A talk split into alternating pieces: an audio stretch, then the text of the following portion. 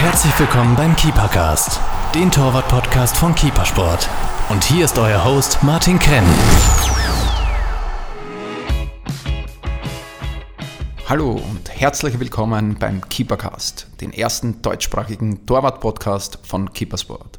Mein Name ist Martin Krenn, langjähriger Fußballtorwart, Fußballprofi, Co-Founder und jetziger Geschäftsführer von Keepersport. Ab sofort wird es jede Woche von uns einen Torwart-Podcast mit interessanten Themen rund um den Torhüter geben.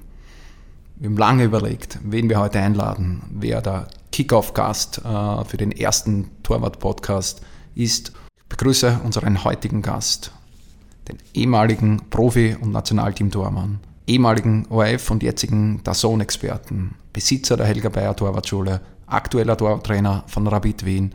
Herzlich willkommen, Helge Peyer.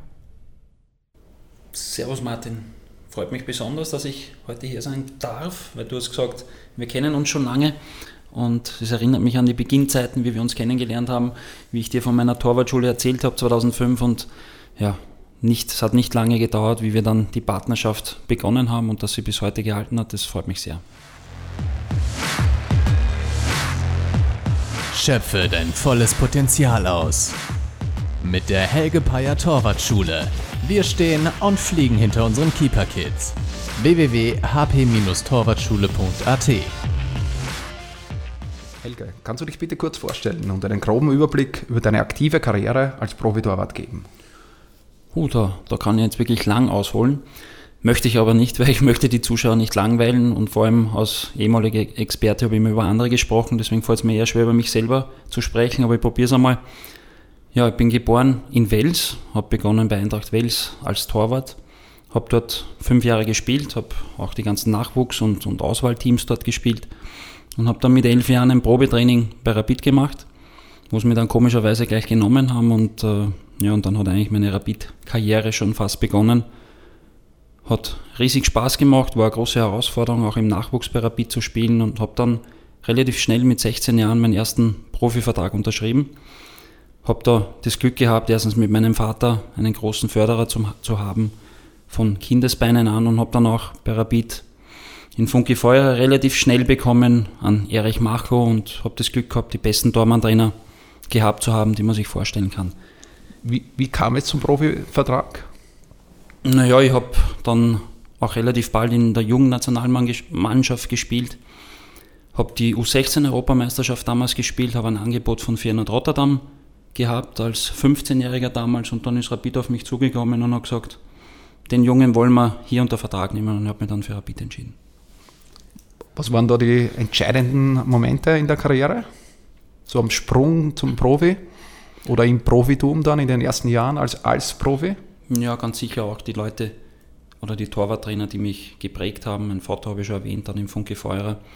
Und dann die ersten Trainings auch in der Kampfmannschaft. Ja da hat es gegeben an Didi Küper, an Peter Schöttl, an Trifon Ivanov, an Michael Konsul und, und, und noch viele mehr, die, die mich sehr geprägt haben, die mir gezeigt haben, was am Weg zum Profi wichtig ist. Ich habe auch gesehen, was, was, was nicht das? wichtig ist.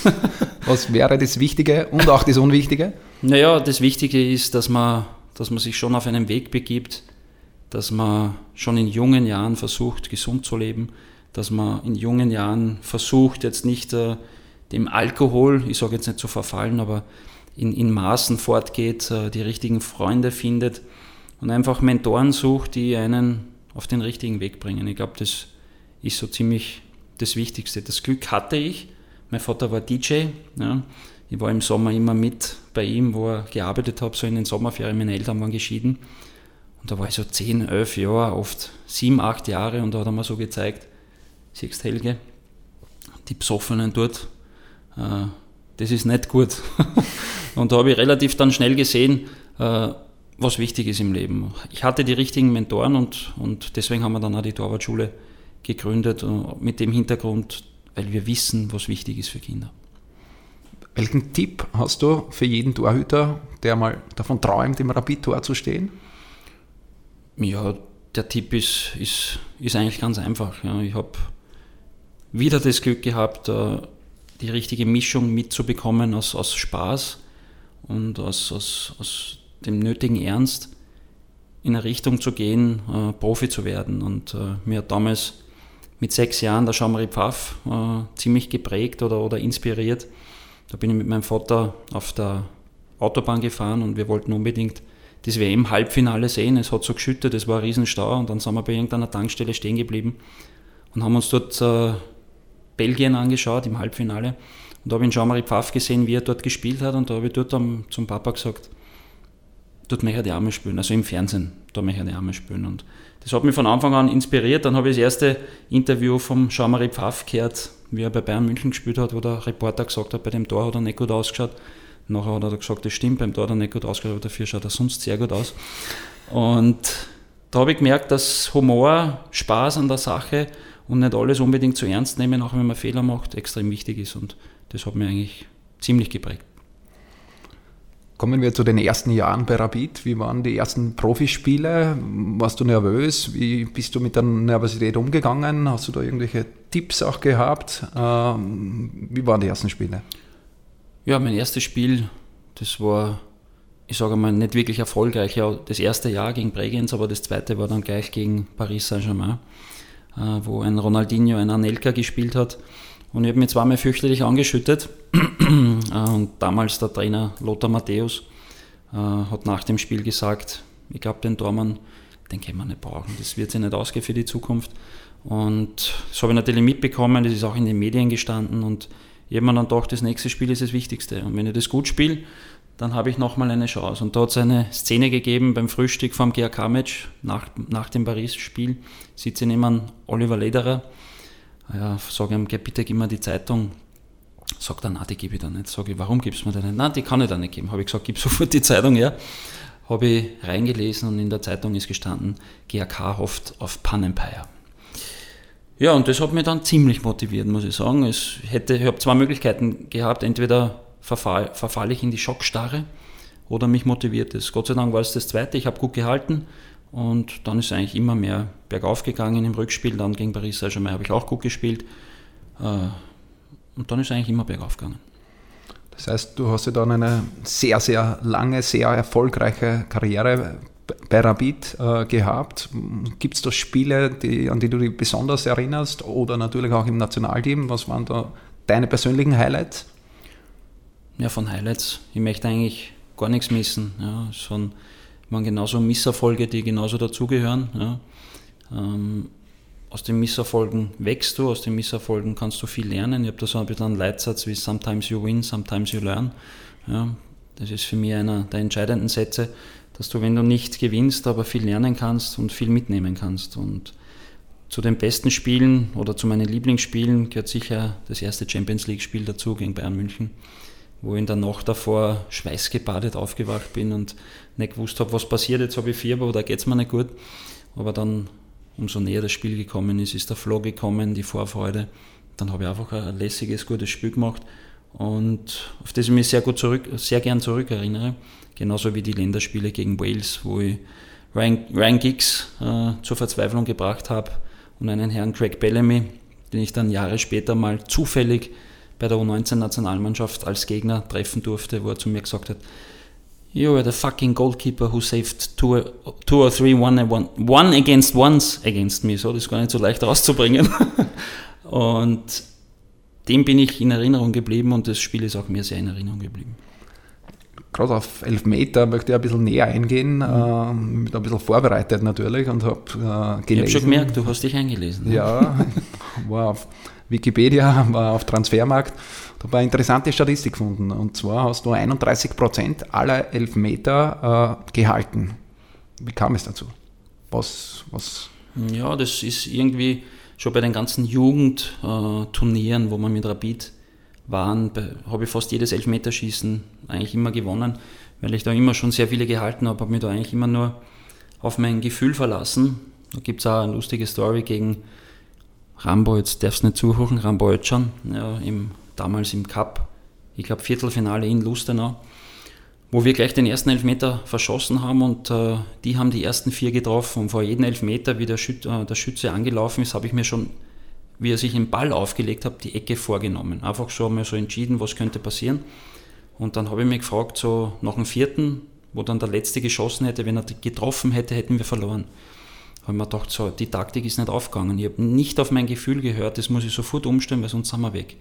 Habe dann das umgestellt, habe mir dann gedacht, so, kurz bevor er schießt, entscheidest du dich für das richtige Eck oder für das Eck und habe die nächsten zwei gehalten und wir haben getroffen und dann sind wir aufgestiegen. Und das war für mich so ein bisschen ein Schlüsselelement, auch danach in meiner Karriere, dass ich sage, wenn ich mich auf mein Gefühl verlasse, fahre ich immer besser, wie wenn ich nur den Kopf einschalte, weil der Kopf, die Reaktion vom Kopf ist früher und aus dem Instinkt heraus kommt es genau zum richtigen Zeitpunkt. Das heißt, es war für dich aber rein der Instinkt oder hast du da am Fuß besonders geschaut oder aufs Standbein oder rein das, das Gefühl? Ich glaube, das ist auch die Erfahrung dann gewesen, weil ich viele Elfmeter schon gehabt und gehalten habe, auch die, die Sicherheit zu wissen, dass ich gut bei Elfmeter war und dann einfach im Anlaufen gefühlsmäßig entschieden, wo schießt du jetzt hin. Damals bei Rapid, äh, äh, Stefan Ebner damals, der sich immer sehr intensiv äh, mit den ganzen Dingen, mit Statistiken beschäftigt hat, hat mir immer die Elfmeter-Statistik der gewissen Spieler gegeben. Habe ich gesagt, danke Stefan, es ehrt dich sehr, ich finde es super, dass du das machst, aber ich will es nicht wissen, weil ich will mich auf mein, mein Gefühl verlassen. Ja. Hat am Anfang ein bisschen best geschaut, hat gesagt, nutzt du das? Habe ich gesagt, nein, ich brauche es nicht, aber der Erfolg hat mir dann Gott sei Dank recht gegeben. 2007, 2008 habe ich auch gefunden, in den Statistiken hast du vier von fünf Elfmetern gehalten in der Meistersaison. Ja, ich musste da jetzt korrigieren. Ja, es war im Europacup noch einer dabei, habe fünf von sechs gehalten. Aber nur ein kurzer. kein, nein, kein Problem. Nein, nein. Also, ja, das war, ich sage, da kommt auch sehr viel Glück dazu, dass du einfach einen Flow hast, dass du in der Saison einfach gut drauf bist und, und, und das nötige Glück auch dann auch hast. Also die, das gibt es ganz selten, dass man fünf und sechs in einer Saison hält. Kommen wir von Rapid zum Nationalteam. Mhm. 20 Einsätze im A-Team der österreichischen Nationalmannschaft. Wie war das? Es muss ja ein besonderes Gefühl sein, das eigene Land zu vertreten. Ja, ist ganz was ganz, ganz Spezielles. Ich kann mich noch auf mein erstes Spiel erinnern. Oder besser gesagt auf meine erste Einberufung. Äh, da haben wir 6 zu 2 auswärts gegen Deutschland äh, verloren. Da hat der Roland Goriop als Nummer 1 gespielt. Ich war damals das erste Mal dabei und, und ja, ich sage relativ nervös. Äh, und äh, damals Trainer Hans Krankel. Das war ein ganz ein neues Terrain für mich, äh, wo du schon einmal denkst, ja, jetzt bist du einmal dabei, schaust dir das Ganze mal an. Und natürlich, wenn ich gespielt hätte, hätte ich mich auch gefreut, aber das war einmal zum Reinkommen sehr wichtig, einmal die ganzen Eindrücke zu sammeln. Und gar nicht so lange später habe ich dann mein erstes Länderspiel gehabt, wo ich gegen Weißrussland reingekommen bin. Und wenn du dann einmal angeschrieben hast und den Einser bei den Länderspielen stehen hast, dann ist das ein ganz anderes Gefühl, ein ganz spezielles, wie du gesagt hast, für das eigene Land zu spielen. Äh, es war einer der größten Momente und das durfte ich 20 Mal machen. Ich war über zehn Jahre eigentlich fast immer dabei. Wir haben uns sehr viel abgewechselt, ob es der Alex Manninger war, der Thomas Mandl, der Jürgen Macho, Andi Schranz, äh, Gspurnik Michael, mit dem ich heute zufällig telefoniert habe. Äh, immer über Jahre weg, tolle Kollegen, wir haben uns immer gepusht und es war eine, eine sehr, sehr wunderschöne Zeit. Ja. Kommen wir aufs Equipment. Du weißt, wir mit Kippersport verkaufen Torwartprodukte, Torwarthandschuhe und darum interessiert es uns äh, und unseren Zuhörern natürlich äh, extrem. Wie gehen Profis mit Material um? Äh, mit welchen Handschuhen spielen sie? Wie wichtig sind Torwarthandschuhe für Profis? Da gibt es ja auch große Unterschiede. Wie war das für dich? Du hast immer mit Adidas Torwarthandschuhen gespielt. Welchen Schnitt, welchen Typ von Handschuh hast du vertraut? Ja, ich habe, äh, es war eigentlich auch mein ganzes Leben lang eigentlich ein, äh, also ein Gefühlsmoment. Du, wie, wie wahrscheinlich für Feldspieler der Schuh ist, ist beim Tormann noch viel spezieller der Handschuh, weil ja, wenn der Handschuh nicht passt, ist es ein Tor. Wenn der Schuh beim Feldspieler nicht passt, okay, ist ein Fehlpass, aber da ist noch nichts passiert. Deswegen ist es sehr, sehr wichtig und von, von Kindesbeinen an, du, du, du, allein schon wenn du den riechst, wenn du den auspackst, äh, ist ein besonderer Moment. Und ich habe mich auch immer auf mein Gefühl verlassen. Ich bin da reingeschlupfen und habe gesagt, das ist er. Ja. Äh, Ob es jetzt von Anfang an bei, in Kindesbeinen zuerst Reusch war, dann irgendwann einmal eine Zeit lang Ulsport äh, und dann ab meiner Profikarriere natürlich bei Rapid Adidas. Gegen Ende meiner Karriere in Griechenland durfte ich dann noch eure Produkte testen und auch, auch mit Genuss äh, ja, fangen, sage ich mal. Ähm, mit Genuss ist schön gesagt. Mit Genuss ja. ist in Ordnung. Ja. Aber bei Rapid eben jahrelang mit Adidas. Ich habe auch das Glück gehabt, dass ich, äh, dass mir der angepasst wurde. Ja. Auch eine ganz nette Story. Wir waren damals Champions League gegen Bayern München auswärts. Und nach dem Spiel habe ich mit Oliver Kahn Dress und Handschuhe getauscht und wir sind dann gleich weitergefahren nach Innsbruck zum Bundesligaspiel. Und wir sind beim Abschlusstraining die Torwarthandschuhe, Torwarthandschuhe kaputt geworden. Und habe dann nur mit vom Oliver Kahn mitgehabt und habe dann mit dem Oliver Kahn seine gespielt, habe dort zu Null gespielt, habe sehr gut gespielt. Und wir haben die irgendwie so gut passt. Der hat eine eigene Form, eigene Passform gehabt. Und dann habe ich zu Adi das gesagt, ihr braucht es mir nicht mehr anpassen, ich möchte die genauso haben, wie es der Oli hat. Und dann habe ich den Rest meiner Karriere ab, ich glaube es war ja ab 2006, immer mit dem Schnitt vom Oliver Kahn gespielt und das heißt, es war ja ganz ein klassischer Handschuh, was ich weiß. Ja. Außennahschnitt, eher breitere Fangfläche, ja. eher ein bisschen kürzere Finger, äh, ohne viel Schnickschnack. Ja, ich war eigentlich immer da, man ohne viel Schnickschnack, da haben die Handschuhe ganz gut dazu gepasst. Ja. Gibt es sonst Material, abgesehen von Torwart-Handschuhen, auf ja. das du vertraut hast oder das du gebraucht hast. Ich denke da zurück an deine Verletzung 2008, da hat es, glaube ich, ja. das am Panzer gegeben. Ja. Was war sonst so Ausrüstung, die du benötigt und gebraucht hast? Ja, der Panzer hat mich auch ein halbes Jahr begleitet. Ich war ja damals durch die Thrombose Bluter und musste, durfte in keinen Zweikampf gehen und die Ärzte haben gesagt, ich darf ein halbes Jahr nicht trainieren. Da habe ich gesagt, na, das geht nicht. Ich will in einem halben Jahr schon wieder spielen. Wenn ich ein halbes Jahr nicht trainiere, geht sich das nicht aus. Also ich brauche irgendwas, was mich schützt ist Adidas so nett und lieb gewesen und hat gesagt, du, wir haben da was, so wie der Peter Tschech äh, den Kopfschutz hat, können wir auch dir geben und wir können aber auch noch was anpassen und haben Ganzkörperpanzer. Ja, also ein bisschen der Ninja Turtle ja, zu dieser Zeit. Das heißt aber, es war Panzer für den Oberkörper oder Panzer Shirt integriert? Oder? Aber vor allem für die ganzen Organe, das heißt Niere, Leber, Herz, alles war halt total geschützt, weil man muss sich vorstellen, wenn ich einen Ball, einen scharfen Ball in die Magengrube oder irgendwo hinbekomme, kann sich dort äh, innere Blutung bilden und dann wäre das nicht so angenehm gewesen. Aber ich habe damals so ein bisschen ein Restrisiko, weil die Ärzte waren nicht begeistert, äh, in Kauf genommen, weil ich gesagt habe, ja, Hermann Mayer ist auch schon mit Gips äh, am Radl gesessen und ich habe gesagt, ich will trainieren, das interessiert mich nicht. Und habe das voll durchgezogen und ich, ich sage einmal so, vier von acht Ärzte haben gesagt, dass ich wahrscheinlich nicht wieder spielen kann. Ich habe aber gesagt, das geht sich zu 100% aus, war immer felsenfest davon überzeugt, dass ich wieder spielen kann. Und dann bis am Tag vor der Untersuchung war ich ein bisschen nervös, aber sonst habe ich es durchgezogen, mentale Stärke bewiesen und bin dann wieder zurückgekommen. Das, das, schon, das waren schon einer der Momente, wo ich sehr stolz war. Gut, kommen wir, du hast es schon angesprochen, äh, zu deiner Torwartschule, die Helge Bayer Torwartschule. Die hast du schon 2005 gegründet, also während deiner aktiven Zeit. Wie kommt man als Profi eigentlich drauf, eine Torwartschule zu gründen? Ja, es war damals noch nicht so üblich, äh, dass es sowas gibt. Und mein Vater hat mich damals gefragt, der ja auch Helge Bayer heißt, äh, dass er Torwartcamps machen möchte. Er hat das einmal gesehen, er hat so Spielercamps gesehen und er möchte es am Torwandsektor machen. Habe ich gesagt, natürlich, Papa, da unterstütze ich dich. Er war ja einer meiner Förderer und der mich so weit gebracht hat, äh, dass ich es so weit schaffen habe können. Und haben wir das einmal probiert. Und beim ersten Camp waren so 25, 30 Kinder Uh, unter anderem Martin Kraus, mit dabei damals 2005 in Wiener Neudorf, der jetzt beim Sportclub ist.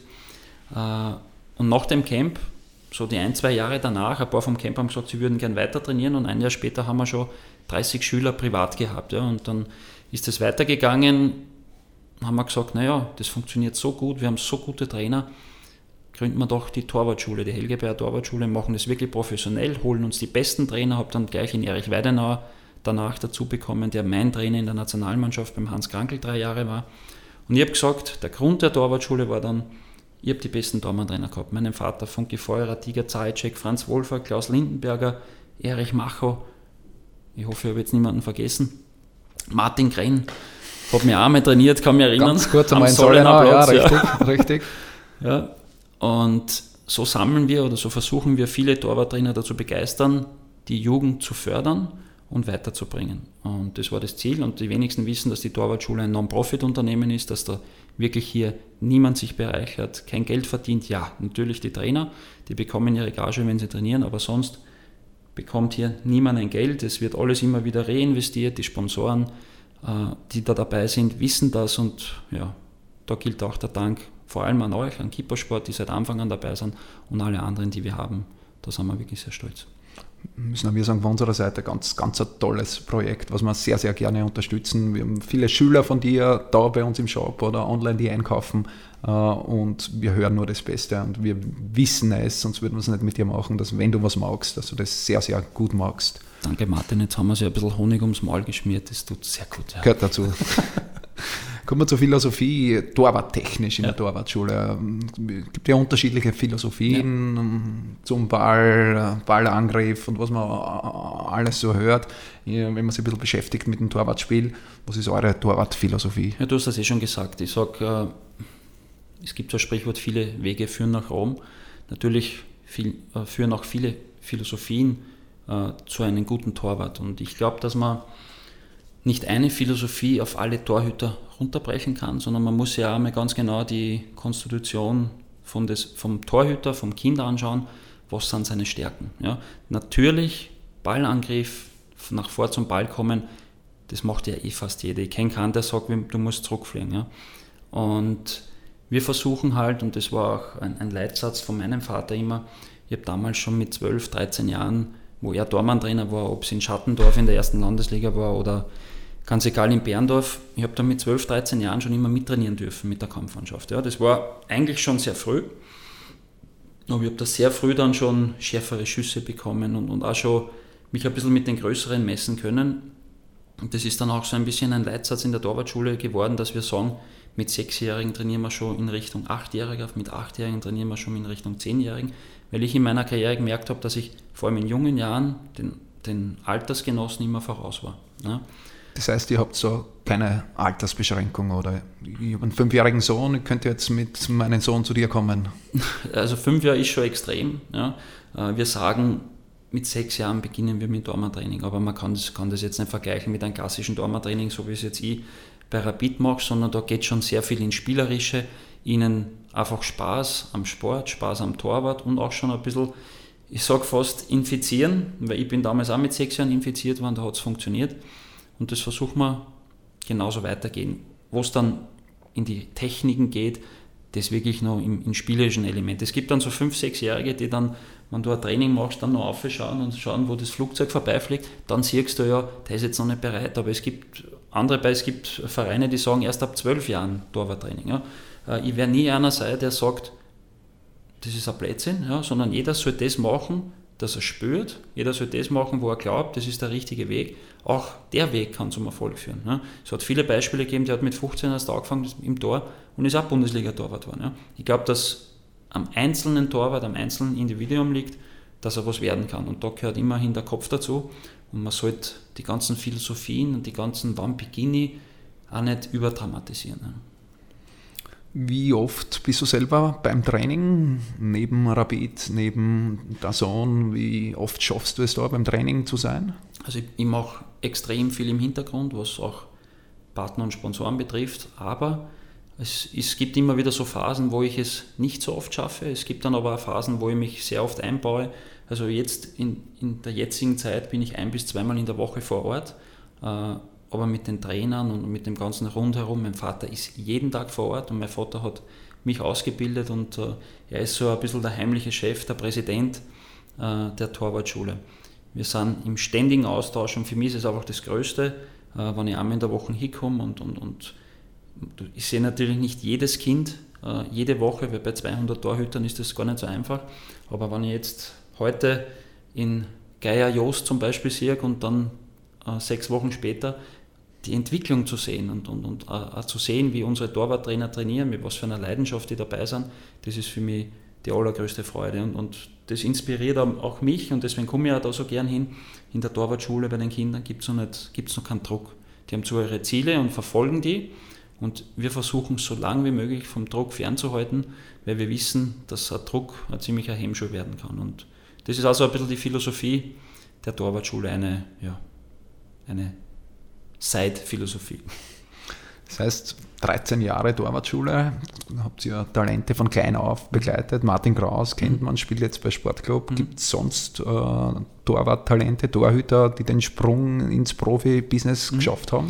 Ja, es gibt dann Martin Freisel, der beim FAC spielt. Es gibt dann Jakob Kreppelka, der jetzt äh, mit 17 Jahren in der Regionalliga für Furore sorgt. Das du hast schon Martin Kraus angesprochen, da gibt es noch einen Manuel Zöchling, der in der ersten Landesliga. Es gibt sehr, sehr viele so in der Prärie, äh, die erste Landesliga, Regionalliga, zweite Liga spielen, auf das wir sehr, sehr stolz sind. Und ich sage, es kann nicht jeder Bundesliga-Tormann werden, aber ganz sicher bin ich mir, und das haben wir auch in unserem Leitsatz gesagt, wir versuchen, die Kinder zu entwickeln und ihre Ziele, ihnen, ihnen dabei zu helfen, ihre Ziele zu erreichen. Und wir brauchen uns jetzt nirgends hinschreiben, dass wir sagen, wir haben denen geholfen, sondern sie haben es selber geschafft und wir haben sie nur unterstützt. Und, aber eins kann ich unterschreiben. Ja?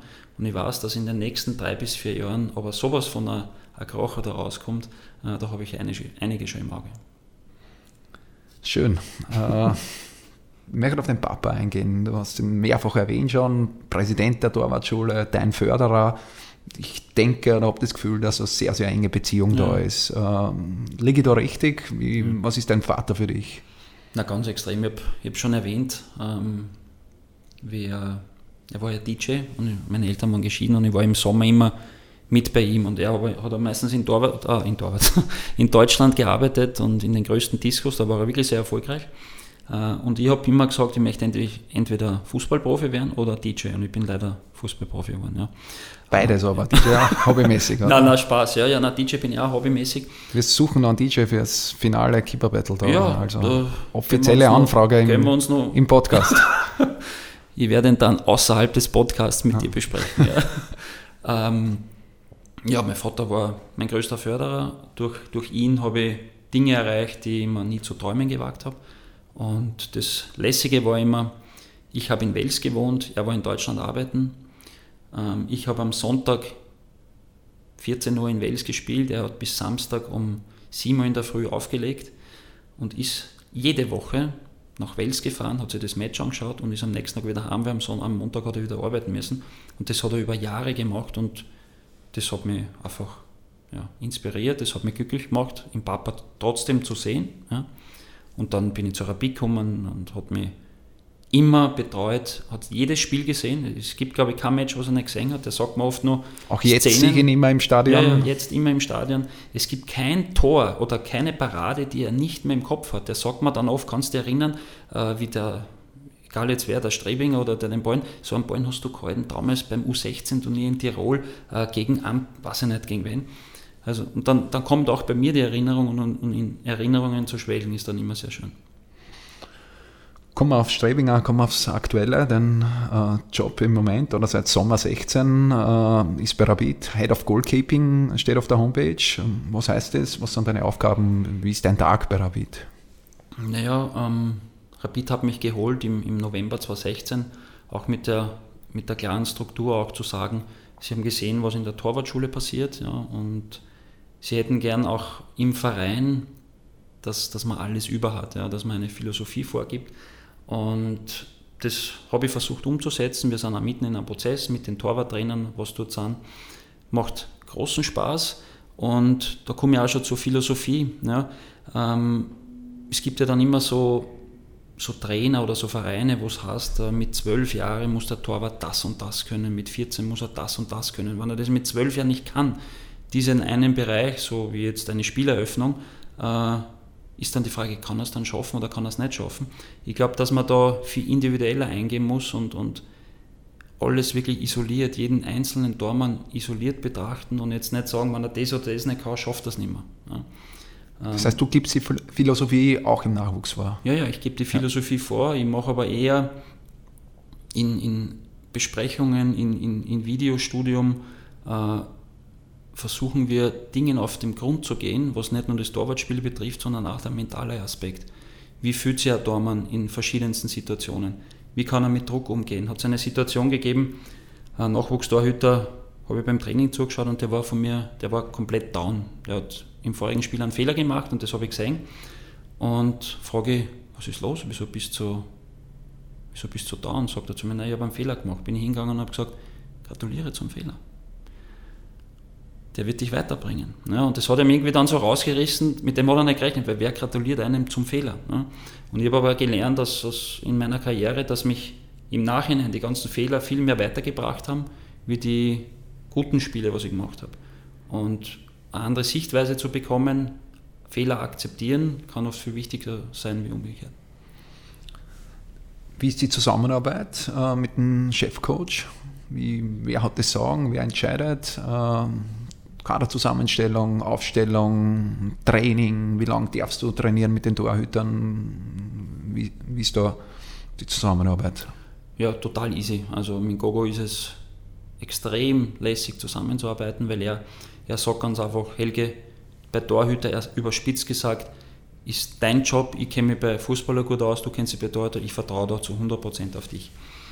Das ist sehr angenehm, so zu arbeiten. Ähm, wer der Chef ist, ist natürlich der Cheftrainer, ist ja ganz klar. Und die Verantwortung liegt auch bei ihm und es wird auch äh, im Endeffekt bei ihm die Entscheidung liegen, wer spielt, ganz klar. Aber es ist schon so, dass er mir vertraut und wenn ich ihm sage, du, der ist auf Sicht oder jetzt in der Situation, wie wir jetzt sind, der Bessere, dann war das bis jetzt immer so, dass, er, dass das passiert ist, was ich gemacht habe. Äh, aber das heißt jetzt nicht, dass es in Zukunft auch so sein wird. Wenn das Vertrauen da ist, wenn, wenn man gegenseitig oder miteinander gut arbeitet, dann wird das auch in Zukunft so sein. Gearbeitet hast du ja anscheinend viel mit der aktuellen Nummer 1, Richard Strebinger. Wie, wie bist du mit der Saison zufrieden? Ja, ich bin total zufrieden und vor allem freut es mich für ihn, dass er jetzt sein nächstes Etappenziel, die Nationalmannschaft, erreicht hat. Und äh, er war ja kurzfristig auch schon einmal die Nummer 2, äh, wo wir ihn zur Nummer 2 gemacht haben. Äh, und das war also ein bisschen ein Rulebreaker und, und, und ihn aus einer Situation rauszuholen, wo er lernen kann. Ja, auch, auch bewusst gemacht, um beide besser zu machen. Das ist uns in der Situation sehr gut gelungen. Er hat sich jetzt damit belohnt, in die Nationalmannschaft zu kommen. Habe auch mitbekommen, dass er das jetzt schon seit mehreren Monaten visualisiert und er hat auch schon vor ein paar Wochen zu mir gesagt, äh, ja, ich kann noch keinen Urlaub buchen, weil ich werde beim Nationalteam dabei sein. Ja. Und das war voller Überzeugung, das war voll authentisch, dass ich, dass ich es ihm total abgekauft habe. Und das ist auch so ein bisschen mein Leitsatz. Als Torwarttrainer sei authentisch, mach das, was du spürst, tu nicht überperformen, tu jetzt nicht, wenn du nervös bist, sei nervös. Wenn du gut drauf bist, weil es gehört alles dazu. Und jede, jede Phase eines Torwarts ist wichtig für die Entwicklung. Spiel nichts, sondern glaub das, was du kannst. Willst du dich im direkten Duell gegen andere Torhüter messen? Dann melde dich bei der Keeper Battle Eurotour an. Keeper Battle, dein Weg an die Spitze. Alle Informationen rund ums Battle findest du auf www.keeperbattle.com. Kommen wir zu einer heiklen Frage, aber ich muss da trotzdem stellen. Du bist da Nein, voreingenommen wahrscheinlich, aber wer ist für dich aktuell der beste Torhüter in der österreichischen Bundesliga? Martin Grenn. Danke. Cut. Na, du hast, es, du hast mir die Antwort schon vorweggenommen. Erstens bin ich voreingenommen, zweitens ist es ein wenig unseriös, jetzt die anderen Torhüter so zu beurteilen, weil in Ritchie sehe ich jeden Tag, in Knoflach sehe ich jeden Tag, in Haas sehe ich jeden Tag. Da fällt es mir leicht. Und jeder Tormann-Trainer wird ein bisschen immer sagen, seiner ist der Beste. Ja, ist ganz normal. Ähm, ich werde nicht sagen, wer der beste Tormann in Österreich ist. Ich habe es vorhin schon erwähnt. Ja. Ähm, weil es nicht fair gegenüber einem Teamchef ist, weil es nicht fair gegenüber dem Torwarttrainer in der Nationalmannschaft ist, Klaus Lindenberger. Die treffen die Entscheidung, ich werde zuarbeiten, gemeinsam mit meinen Torhütern und das ist schlussendlich meine Aufgabe. Dann schauen wir vielleicht fünf Jahre in die Zukunft. Wen siehst du in fünf Jahren als Nummer eins im österreichischen Nationalteam? Ja, ich wieder, Kann ich da, da was rauslocken? Ich würde wieder das Gleiche sagen. Martin Gren. Also ich bleibe dabei. Ja, ich sehe in dir einfach nur so viel Potenzial. Ich weiß, du sitzt bei Kippersport ja, in festen Sessel, aber vielleicht kann ich es ja noch schaffen, dich da rauszubekommen. Habe ich die Frage jetzt gut umschifft? Danke, ja. Danke, machen wir weiter. Bin ich froh. Ich habe schon wieder vergessen die Frage übrigens, aber passt schon. Komm, kommen wir zum letzten Thema ja. vom heutigen Podcast, äh, und zwar die WM in Russland. Äh, wir werden, uh, by the way, ein kleiner Hinweis, uh, während der WM uh, ein bis zwei Podcast-Folgen aufnehmen. Ein Fremdwort, by the way, hat er gesagt. Aber, Entschuldigung. Ja. Helge und ich werden die WM analysieren, werden vielleicht Szenen aufgreifen. das kommt während der WM. jetzt wollen wir mal von Torwartseite vorab auf die WM sehen. Wer ist für dich der beste Torwart der WM? Vielleicht gibt es so eine konkrete Antwort. Ja, also ich habe in den letzten Monaten viele Torhüter analysiert, ob es die erste österreichische Bundesliga ist, die zweite österreichische Bundesliga, äh, wie fehleranfällig sind die Torhüter, äh, was sind ihre Stärken, wie viele Big Saves machen sie, spielentscheidende Big Saves und so weiter und so fort. Ähm, und das natürlich auch international, weil ich ja regelmäßig einmal im Monat bei The Zone äh, die Premier League analysiere und da sehe ich sehr viele Weltklasse-Torhüter, sei es ein De Gea oder Ederson. Da kriege ich sehr viele Statistiken mit und ich versuche auch so ein bisschen aus, aus, aus meinem Gefühl heraus Statistiken zu entwickeln, wie man die Torhüter noch besser naja, beurteilen kann. Ja, und bei dieser Weltmeisterschaft, wer der Beste werden wird, das weiß nur Nostradamus. Ja. Wir können aber so einen kleinen Ausblick wagen und ich habe jetzt auch vor kurzem für Sportmagazin so eine kleine Reihenfolge einmal aufgestellt. Wer für mich, so jetzt nach, weil man muss auch immer die aktuelle Saison hernehmen, wie, wie hat der Torwart bei der Mannschaft performt, was hat er für Selbstvertrauen, wie sind die Konkurrenzverhältnisse innerhalb des Teams. Dankeschön.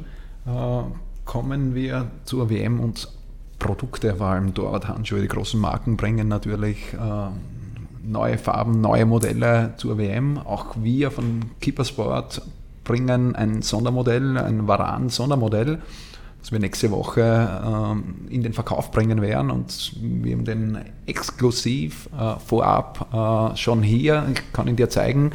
Die Zuhörer sehen den Handschuh natürlich nicht. Äh, ich glaube, sie glaub, auch erst in einer Woche. So, ich glaube, sie singen sogar. Du kannst den gerne mal für unsere Zuhörer ja, es, beschreiben. Also ich fange mit Negativen an, okay? Ähm, es macht mir ein bisschen traurig, ja, dass dieses rosa Modell erst jetzt rauskommt, weil ich wollte ja damals auch bei Rapid immer schon einen rosa Handschuh. Ich hoffe, die Zuschauer hören jetzt, wie ich den anziehe. Ist das schön. Ähm, ich wollte bei Rapid immer schon ein rosa Modell, hat es nie gegeben. Dann muss ich in meinem letzten Jahr nach Griechenland, wo ich zufällig, ich komme dorthin zum ersten Spiel, liegt der rosa Dress und den Handschuh hätte ich damals schon gern gehabt. Also im Nachhinein nochmal danke, dass ihr ihn jetzt rausbringt. Sehr gerne. Äh, ich brich den, Podcast, äh, den Keepercast jetzt, glaube ich, ab vor lauter Traurigkeit. Dankeschön. Eine letzte Frage habe ich aber noch, bevor wir abbrechen. Äh, wer gewinnt die Weltmeisterschaft? Boom. Die Frage war ich gar nicht vorbereitet. Äh, ich glaube, der Beste. Danke. ja, es sind so viele Favoriten dabei, dass ich mich da jetzt nicht festlegen möchte. Ich möchte diese Frage ein bisschen später beantworten, wenn wir die Torhüter am Anfang schon analysieren, weil für mich auch sehr wichtig, die ganzen Freundschaftsspiele, die jetzt davor stattfinden, dann lasse ich mir einen, einen Tipp rauslocken. Helge, zum Abschluss ein paar Shoutouts. Äh, ich kann kein Spanisch. Ein paar Grüße. Aha, okay. Das habe ich schon mal wo gehört. Ein paar Grüße, ja. Also, da es ja ein Keeper-Cast ist, möchte ich mich bei allen Torhütern, bei allen Leuten bedanken, die mich auf dem Weg zum Torwart inspiriert haben. Ich habe die ganzen Namen eh schon erwähnt, aber einfach ein Dankeschön raus ans Universum und die Leute, die angesprochen sind, die werden es jetzt bekommen. Wo können dir interessierte Leute folgen? Du wirst wahrscheinlich aktiv auf Social Media sein? Ja, eh auf den meisten und gängigsten Kanälen wie Instagram, äh, Facebook, Helge Bär Torwartschule oder Helge Bär die Fanseite. Natürlich auch auf der Webseite der Helge Bär Torwartschule hp-torwartschule.at. Betreibst ja. du die Fanseite selber? Schreibst ja. du selber Retour? selber, genau. Das heißt, da ist auch ein direkter Kontakt ja, zu dir möglich. Seit vielen, vielen Jahren mache ich das selber. Ähm, lass mich da von verschiedensten Leuten inspirieren, schaue, was es so gibt, aber versuche natürlich meinen eigenen Stil zu kreieren und alles, was, was ihr lest, ist von mir. Helge, herzlichen Dank. Äh, es war mir eine große Freude. Äh, mir auch. Wir, wir werden uns wiedersehen. Ja. Äh, wir werden ein, zwei Folgen während der WM drehen. Für mich gibt es jetzt nur mehr, oder für unsere Zuhörer gibt es einen Abschlusshinweis. Nächste Woche gibt es den nächsten Podcast natürlich und zwar in einem leicht anderen Format. Das Format heißt Ask Keepersport. Das heißt, ihr könnt uns Fragen senden, welche wir beantworten. Du kannst uns die Fragen per E-Mail senden an ask.keepersport.eu oder gerne auch per Facebook Messenger, Twitter, Instagram mit dem Hashtag AskKeepersport. Ich möchte auch noch eine Kleinigkeit an unsere Zuschauer sagen. Erstens einmal hörst zu, wie ich den Handschuh wieder aufmache. Und ich möchte mich auch bedanken für die Unterstützung, auch meiner Torwartschule gegenüber und danke an Keepersport für die langjährige Person.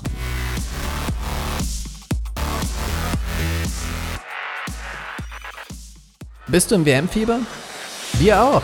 Und deshalb startet Keepersport eine Aktion für den wahren Torwart-Fan. Auf Handschuhmodelle, Trikots, Hosen, Stutzen und Schuhe, die im Wettbewerb gespielt werden, geben wir dir ganze 25%. Mit dem Code KSWC18 sicherst du dir 30 Minuten vor dem Spiel, während des Matches und 45 Minuten nach der Begegnung. 25% auf den UVP, solange der Vorrat reicht. www.ks.so